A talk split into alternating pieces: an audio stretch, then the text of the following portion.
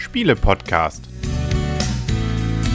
www.spiele-podcast.de Herzlich willkommen zu einer neuen Ausgabe vom Spiele-Podcast. Im Internet zu finden auf spiele-podcast.de und rund um den Spieletisch herum sitzen der Henry Michaela und Christian. Genau. Und das Blümchen fehlt leider heute. Je nachdem, ob wir zuerst die Rezension von Luxor oder dieses hier äh, online stellen, weiß man auch warum, weil sie kann heute leider nicht. Das tut uns leid. Aber wir reden trotzdem über das, was sich ja vor wenigen Tagen ereignet hat und das ja immer so eine Art Höhepunkt des Jahres darstellt, nämlich die Frage, was wurde denn zum Spiel des Jahres und zum komplexen Spiel des Jahres äh, nominiert? Und jetzt wissen wir's. Und äh, ja, wer will's verraten? Du. Du, ich. ähm, in diesem Fall ist es ähm, Azul. Ist, also fangen wir erstmal mit Spiel des Jahres an und komplexes Spiel des Jahres machen wir dann nachher. Also Azul ist nominiert, Luxor ist nominiert und The Mind ist so nominiert. Drei Spiele, alle drei Spiele haben wir alle gespielt. Ähm, ja, also wir werden, glaube ich, ja nochmal irgendwann vielleicht auch, ja, oder können wir heute schon mal überlegen, was wird's denn werden. Ähm, The Mind haben wir die Rezension noch nicht veröffentlicht, aber gespielt haben wir es auf jeden Fall. So, ja. Cool, haben wir die Rezension auch noch nicht veröffentlicht. Nee, stimmt, aber gespielt haben wir es. ja, richtig. Und von Luxor wissen wir nicht, ob die jetzt zu diesem Zeitpunkt schon online war. Aber macht nix. Ähm, wir können trotzdem irgendwie was dazu sagen. Deswegen, ja, wer will als erstes? Hat's überrascht? Fehlt was? Äh, das sind so die Standardfragen. Sind es wirklich Spiele des Jahres? Ist es zu einfach, zu komplex? Und was wird's denn nachher? Ne? Das sind so die Themen, mit denen wir uns beschäftigen können. Also, Michaela hat schon gemeldet. Also ich würde mal sagen, Azul ist keine Überraschung, weil das wurde ja schon seit Erscheinen in Essen sehr gehypt. Ich weiß noch, wie wir in Essen versucht haben, da mal einen Spieletisch zu ergattern und die Spieletische waren da ja wirklich von morgens bis abends in Essen letztes Jahr immer gut besetzt und das Spiel wurde ja auch sehr gehypt und war auch, ist auch sehr gut angekommen, war auch sehr beliebt. Von daher ist es für mich jetzt keine Überraschung, dass es mit draufsteht. Für mich vielleicht eine kleine Überraschung, dass es bei Spiel des Jahres mit draufsteht, weil ich hätte es vielleicht jetzt eher von der Kategorie her eher sogar vielleicht schon eher zum Kennerspiel gepackt, weil es jetzt ja hier eigentlich darum geht, bei diesen Nominierungen oder bei diesen Preisträgern, dass letztendlich Spieler oder Nichtspieler herangeholt werden sollen, die im Prinzip gar nicht spielen. Und ich fand Azul jetzt von der Einarbeitung auch nicht so ganz einfach. Ich weiß nicht, ich muss mal überlegen, wir haben es bisher nur einmal gespielt, Christian und ich, das war auf dem Wattenbeker Spieletag und ähm, ich weiß gar nicht mehr, war das so viel einfacher als Luxor? Also vom Einarbeiten fand ich es nicht so einfach. Nö, ne? Nee. Also vielleicht können wir ja sogar am Anfang ganz schnell äh, drei Sätze jeweils. Ähm, Azul, ein relativ abstraktes Spiel, mhm. äh, wo es darum geht, strategisch eben ja bestimmte Fliesen zu legen. Legespiel. Ein, Legespiel. ein Legespiel, ja. Genau, ähm, und ähm, Luxor, da legt man nicht, da läuft man und k- versucht sich Plättchen zu angeln. Und The Mind ist äh, sicherlich das ungewöhnlichste Spiel davon, weil es geht darum, zwar wie bei äh, The Game und so weiter, in einer Reihenfolge Karten abzulegen, aber ohne, dass man sich dabei verständigen darf. Das ähm, so Art spirituell fast schon äh, das Ganze dann wird. Also sehr unterschiedliche Spiele, die ja sicherlich auch sehr unterschiedlich bei unterschiedlichen Spielegruppen ankommen werden. Und ähm, ja, wenn wir jetzt gerade eben schon mit Azul angefangen haben, auch bei mir hat sich dieser Hype nicht so richtig durchgesetzt. Ich habe es mir dann auch gekauft, es war ja schwierig zu bekommen, weil ich dachte, das muss ja wirklich ein Hammer sein, so wie die alle Leute davon rumschwärmen. Nö, fanden wir nicht. Also ich habe es ja mit dem Blümchen auch mehrfach gespielt und wir haben es auch mit größeren Gruppen gespielt, also bis zu vier geht's ja. Und ähm, da hat's keinen so richtig gepackt. Alle sagten, ja, ist nett, aber nö, jetzt können wir auch was anderes spielen. Keiner war so richtig davon gehypt und geflasht. Es ist natürlich irgendwie haptisch ganz schön, weil es so relativ massive Plättchen hat, aber ja, also möchte jemand was Positives sonst. Also Azul ist ja sicherlich kein schlechtes Spiel und es wird sicherlich perfekt austariert sein, aber es hat bei mir nicht irgendwie so diesen wieder Neu Neuheitenreiz oder was was Neues oder so. gezündet. Nö, Der bei mir nicht. Aber vielleicht sind wir auch anders als alle anderen. Ich weiß nicht, oder Christian, wie ist also bei dir? Auch, mir hat's auch nicht so gefallen, gerade nach diesem Hype und so. Aber das muss ich bei allen drei Spielen sagen. Also wenn wir jetzt kurz zu, wenn wir kurz zu Luxor gehen, auch da war der Spiel, Wiederspielreiz für mich wirklich nach zwei Partien eigentlich schon dahin. Also das wäre kein Spiel, was ich mir normal hole. Und bei The Mind, das haben wir mit euch ja zusammen gespielt. Also wir haben es zu viert gespielt mit ähm, Henry und Blümchen. Und da ist der Funke bei uns, also bei Michaela und mir, insbesondere bei mir persönlich, überhaupt nicht übergesprungen, weil so mit Synchronisieren oder Synchronität oder was und dass man eben versucht, so seine Gedankenwellen da auszugleichen und hast nicht gesehen. Also vielleicht habe ich das Spiel auch nicht verstanden, aber das war ganz strange für mich, das Spiel.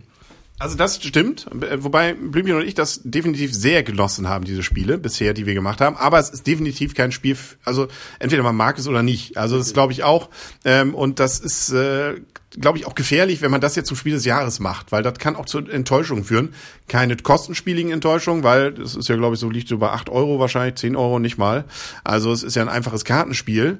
Aber, und es ist definitiv mal was anderes. Ähm, und es ist jetzt auch nicht so spirituell. Also man muss jetzt nicht irgendwie Gedankenwelten miteinander ver, äh, verschwinden, äh, ver, verbinden, sondern es geht darum, Zeitgefühl irgendwie miteinander in, in Einklang zu bringen, weil man ja eben äh, Karten in einer kleinen Rein, in einer gewissen Reihenfolge legen muss und äh, man weiß ja nicht, wer hat die niedrigere Karte von uns und deswegen muss man gucken, dass der mit der niedrigsten möglichst früher legt als der mit der späteren, äh, mit der höheren und das muss man irgendwie versuchen ins Gefühl zu kriegen. Ist irgendwie ungewöhnlich, anders, aber ich kann mir das immer noch nicht so richtig vorstellen, das wirklich jetzt mit Oma unterm Weihnachtsbaum zu spielen. Genau das wollte ich als nächstes sagen. Also diese Geschichte so Spiel des Jahres als Empfehlung so, das kann ich blind kaufen, um Weihnachten meinem Enkel irgendwie einen Gefallen zu tun oder ein gutes Geschenk zu haben. Das sehe ich bei allen drei Spielen nicht so. Definitiv. Aber deswegen, äh, zu den dreien würden wir jetzt gar nicht mehr viel mehr sagen, weil ich finde eigentlich zu der Empfehlungsliste, da wären Spiele von mir äh, dabei, wo ich sage, das passt mit Oma besser. Da möchte ich aber nur einhaken, wollen ja trotzdem noch einen Tipp abgeben, welcher es dann werden würde, oder? Ja. Okay. Zu den dreien Spielen. Und ich gebe als Tipp ab, es wird Azul. Das denke ich auch. Ich denke auch, wenn ich äh, wählen dürfte, finde ich eigentlich The Mind am coolsten. Ansonsten finde ich als Kompromiss am schönsten Luxor. Aber ähm, ich glaube, es wird Azul, ja glaube auch irgendwie, weil der Hype da durchgegangen ist. Also wenn und weil wir es einfach nicht durchschaut haben. Genau, und wenn ich wählen dürfte und ich nehme noch die Empfehlungsliste mit rein, würde ich Majesty nehmen. Ja, da kommen wir nämlich jetzt rein ganz kurz, weil das lohnt sich hier ein Blick, weil da sind ganz viele Highlights, finde ich, dabei. Und zwar Spiele, die es eigentlich nach oben äh, gedacht hätten. Fünf Minuten Dungeon haben wir gespielt, fanden wir alle sehr, sehr nett.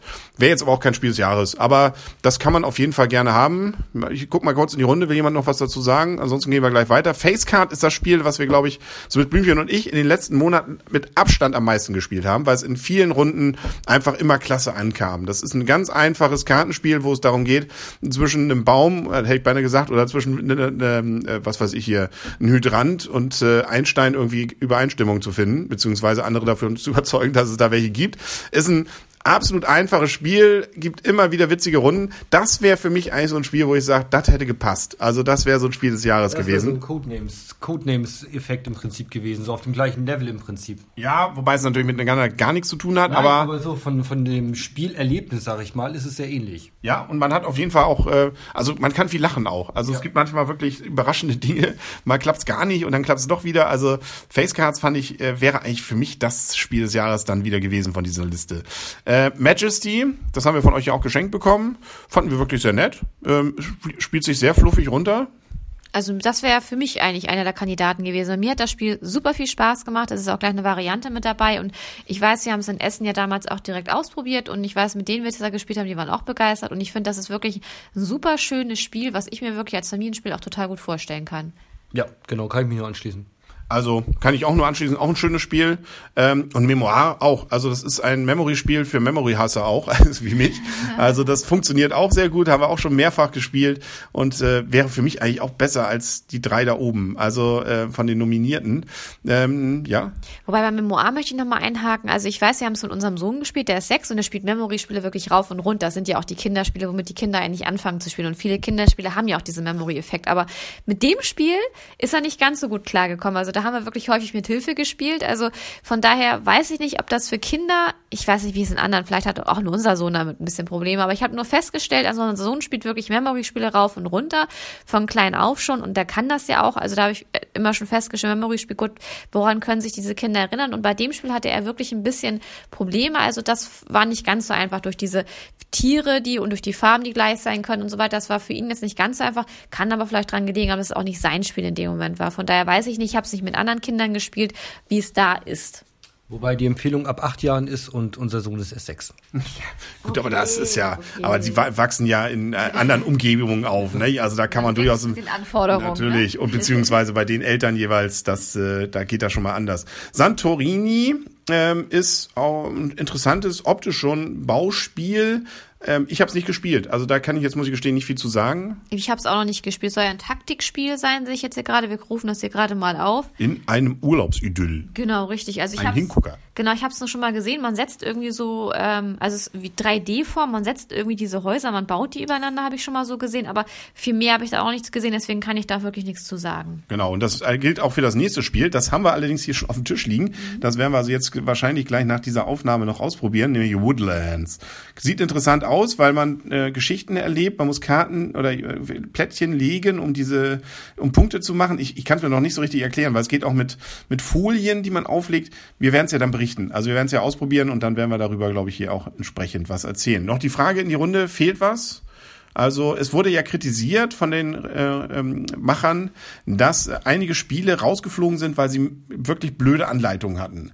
Ähm, ich glaube, das könnte so ein bisschen in die Richtung, das kommen wir vielleicht zum komplexen Spiel, dass da zum Beispiel nicht hier Dice, äh, wie heißt es? Dice Forge? Dice Forge dabei ist. Ah, okay. ich, gla- sie nennen keine Namen, aber Wobei, ich, es gibt mittlerweile, meine ich, eine überarbeitete Anleitung. Aber ja, okay, aber das war wahrscheinlich zu spät dann. ja. Also. Und, Und sie sagten, aber sie haben auch extra gesagt, ähm, und ähm, das ist eigentlich schon, wenn ja nicht von vornherein die Anleitung gut ist, sondern erst danach irgendwie was nachgeschoben wird, ähm, das ist schon so No-Go und deswegen schmeißen sie die raus. Also das klingt sehr nach Dice Forge, wenn sie da das so nennen. Und tatsächlich das Spiel, fehl, Spiel fehlt.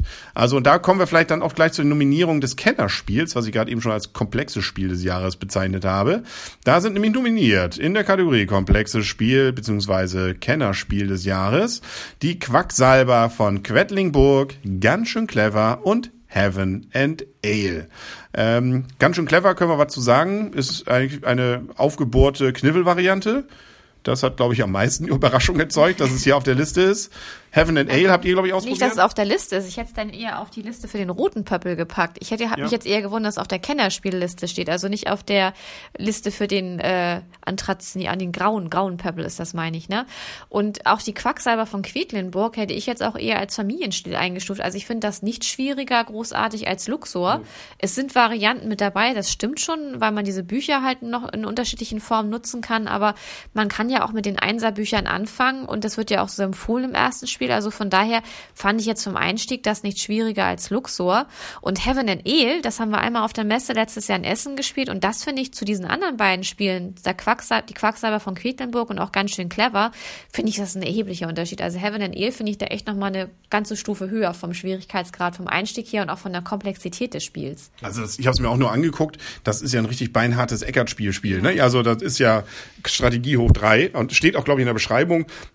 Es wäre eben ohne Schnörkel, aber einfach äh, schön sozusagen ein Strategiespiel. Also aber nichts sicherlich, äh, also ga ganz anderes Niveau, was vielleicht die Komplexität auch angeht, als die anderen beiden. Also das finde ich auch schon ganz interessant.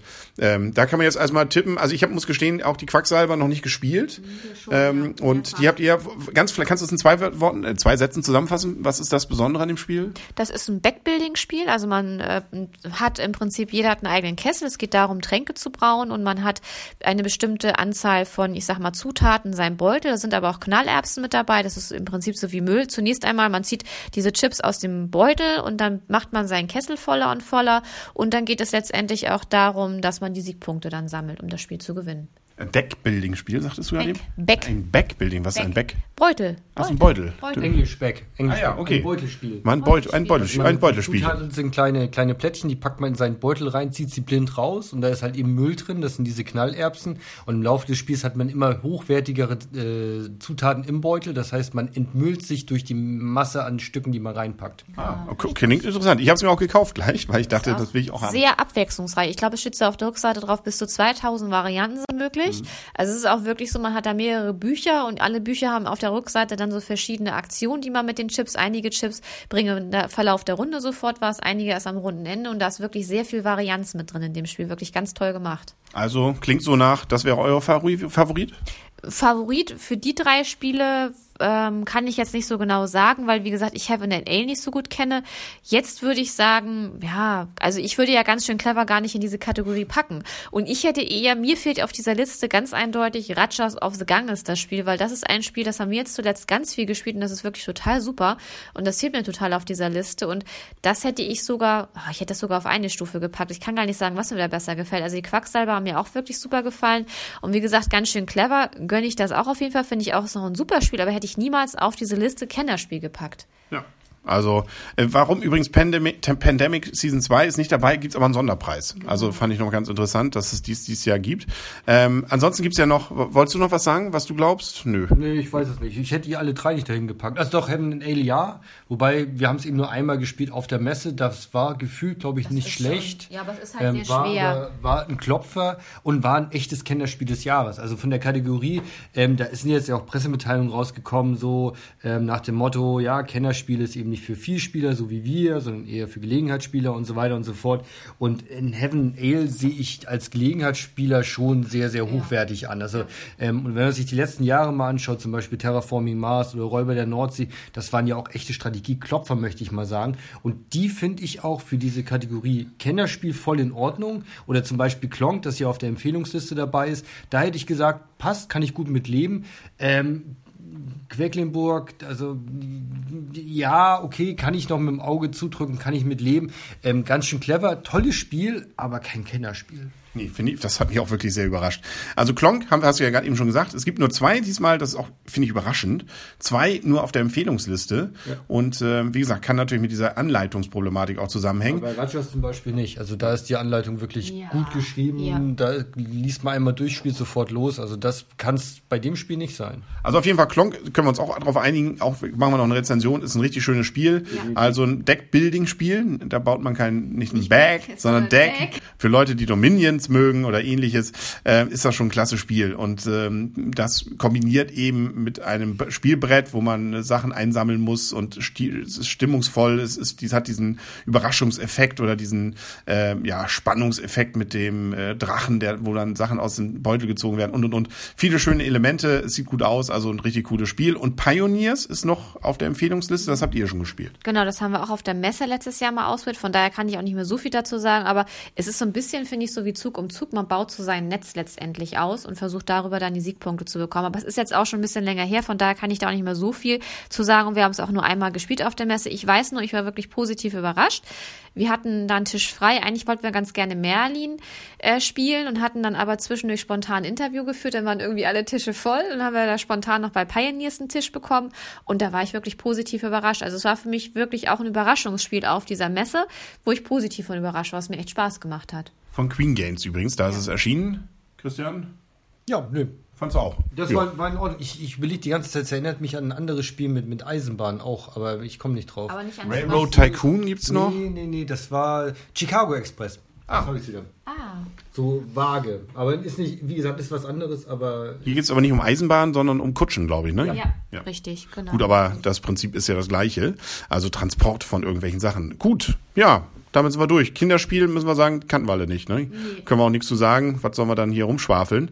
Also, lange Rede, kurzer Sinn. Es ist irgendwie, ja, interessant, was es denn jetzt wohl wird. Aber äh, gerade beim Spiel des Jahres ist irgendwie die Luft bei mir raus, weil ich sie alle drei seltsam finde, sozusagen auf dieser Liste und die Empfehlungsliste irgendwie spannender Du finde. meinst es für den roten Pöppel? Genau. Also meint wäre irgendwie wäre irgendwie Punk. Also das wenn das das wird, finde ich irgendwie witzig. Also das hätte irgendwie was ganz Besonderes, aber das wird's nicht, da bin ich mir ganz sicher. Das wäre ja auch noch lustig, weil so meint ist Wolfgang Warsch der Autor und wenn er dann noch, die Quacksalber von Quedlinburg oder ganz schön clever ist er auch noch Autor, Mhm. dann könnte er sogar zwei Pöppel gewinnen. Siehste, das ist mal nicht wie die Brands, wo die alle, alle Kinder und Papa, Papa, Mama und Ja. Kind abräumen, sondern mal einer alles. Ne? Das äh, kann auch sein. Ne? Also es ist schon, ja, die Welt ist witzig. Ne? Manchmal gibt's Zufälle, man glaubt es nicht. Das war's, glaube ich. Ne? Das äh, noch mehr nominierter wird's nicht heute. Also man merkt, wir sitzen ein wenig ratlos da, aber schauen, was uns dann jetzt im Juli, Mitte Juli, glaube ich ungefähr, nicht? ist glaube ich der Termin. Kinderspiel ist ja immer etwas früher, aber die anderen beiden, glaube ich, waren irgendwie, weiß nicht. Ne? Im Juli, im Juli ist ähm, das äh, Spiel des Jahres und 23. 23. Juli, genau. Und das Kinderspiel ist, meine ich, im Juni ist es ein bisschen früher. Genau, ist ein bisschen früher. Das ist dann in Hamburg und das andere ist in Berlin dann. Berlin. Gut. Berlin, Berlin, wir fahren nach Berlin ähm, und wir wollen jetzt gleich was anderes noch spielen. So gesehen kommen wir zum Ende. Dann sagen auf Wiedersehen oder auf Wiederhören. Der Henry. Die Michaela? Und der Christian. Und tschüss.